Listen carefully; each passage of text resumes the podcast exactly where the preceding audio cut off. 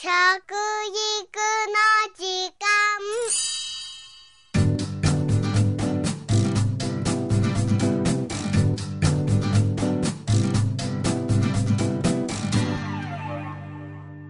服部幸男です。食育の時間ポッドキャスト。4回にわたりましてね内閣府の食事に関する習慣と規範意識に関する調査からお話してまいりましたよ。皆さんは子供の頃食事のマナーについて親御さんからどんなことを言われて育ちましたかね？そしてそれはどこでどのように言われたんですかね？まあこれはね食卓で言われるわけでしょうからね皆さんね覚えてらっしゃいます？ねまあ、うちなんかもうね、みんな家族から言うんですよね。おじいちゃん、おばあちゃん、お父さん、お母さん。うん、妹からも言われたことありますね。お兄ちゃん、お兄ちゃま。ね、それは、あの、失礼よとかね。うん、その度にね、くしゅんとしてましたね。ね、ですから、まあ、そういうことを言われて、人間っていうのはだんだん育っていくんですよね。この調査によると、小学生の頃、家族の食卓で教えられたマナーの第1位は、えー、食卓で肘をつかないこと。ねこれちょっとなんか、頬杖ついちゃったりしてね、まずいですよね。以下はですね、茶碗を持って食べなさい。箸の持ち方ね、それはおかしいよと。いただきます。ごちそうさまをね、ちゃんと、うん、言いなさいよ。口を開けて食べない。これはいけませんね。ぐにゅぐにゅぐにゅってね、なんか、うん、食べてるのか食べてないのかわかんないね。こぼさないことが大事ですね。ボロンボロンこぼしてる人いますね。食事中に他のことをしない。うん、そうですね。やっぱり食べてるときはね、あんまり他のこと考えてやっちゃまずいですよね。どれも常識といえば常識ですよね。ちなみに年齢層が高くなるほど教えられた項目が多くなりまして、年齢層が低くなるほど教えられた項目が少なくなっているんですね。そして自分が親になった時、子供に教えたマナーも調べたところ、内容はほとんど同じような答えとなっていったんですね。問題はマナーをマナーと意識していないものがあったということなんですね。つまり親から教えられていないことはマナーだとわからないんですね。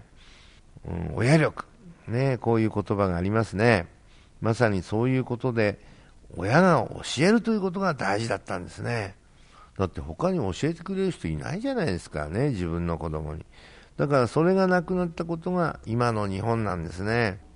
半分の人がね、一緒に、えー、夕食を食べないということは朝食べなくて昼は外食でしょ、ね、あとは給食でしょ、そうすると半分の人が今はね、そういうね、しつけをね、えー、親からね、伝えられてないという、これは大きい話ですね、昔、我々の時はそういう人がね、えー、100人に1人いるかいないかだってだったですよ、それが今はね、半分いないんですからね。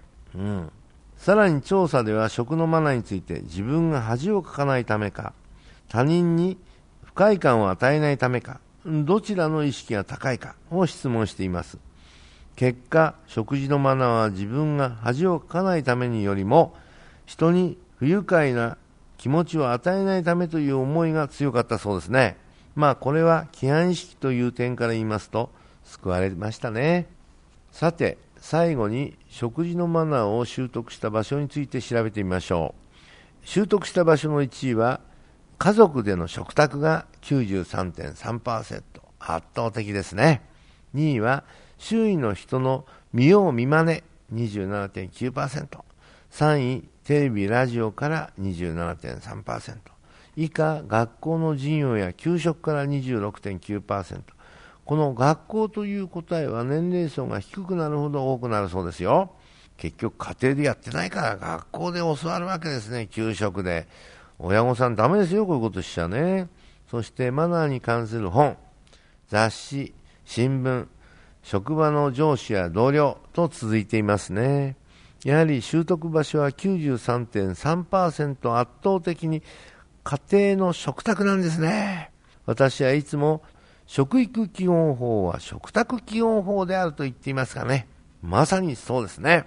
この数字見ても改めて分かっていただけたと思いますよ。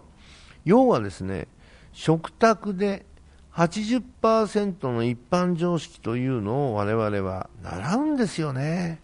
学校で習う前、学校行く前にこれを習っておかなきゃいかんのですね。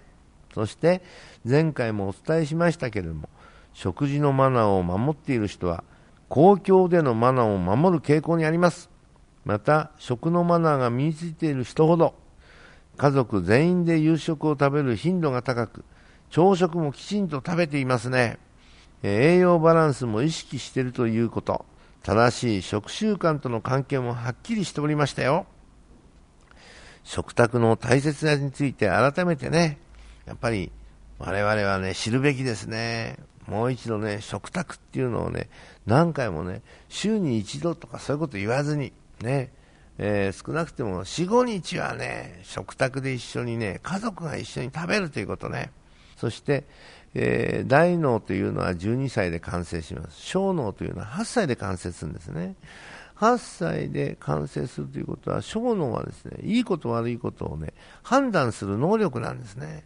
この小脳が完成するまでの間に、食卓でこういうことを習っておいて、8歳で小脳が完成した時にはそれを判断してなきゃいけないんですね。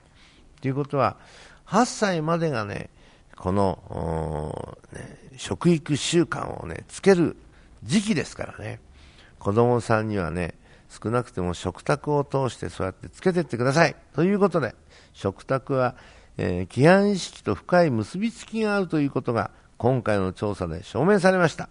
これをしっかり肝に銘じて、ぜひいい方向に持っていっていただきたいと思います。食育の時間、服部幸男でした。